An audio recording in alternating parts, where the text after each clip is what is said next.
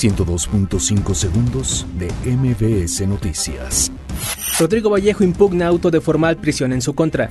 Grupo armado ataca en San Luis Potosí el vehículo donde viajaba el diputado Pedro Carrizales, alias El Mijis. Protección Civil emite alerta en Sonora por el Frente Frío número 35.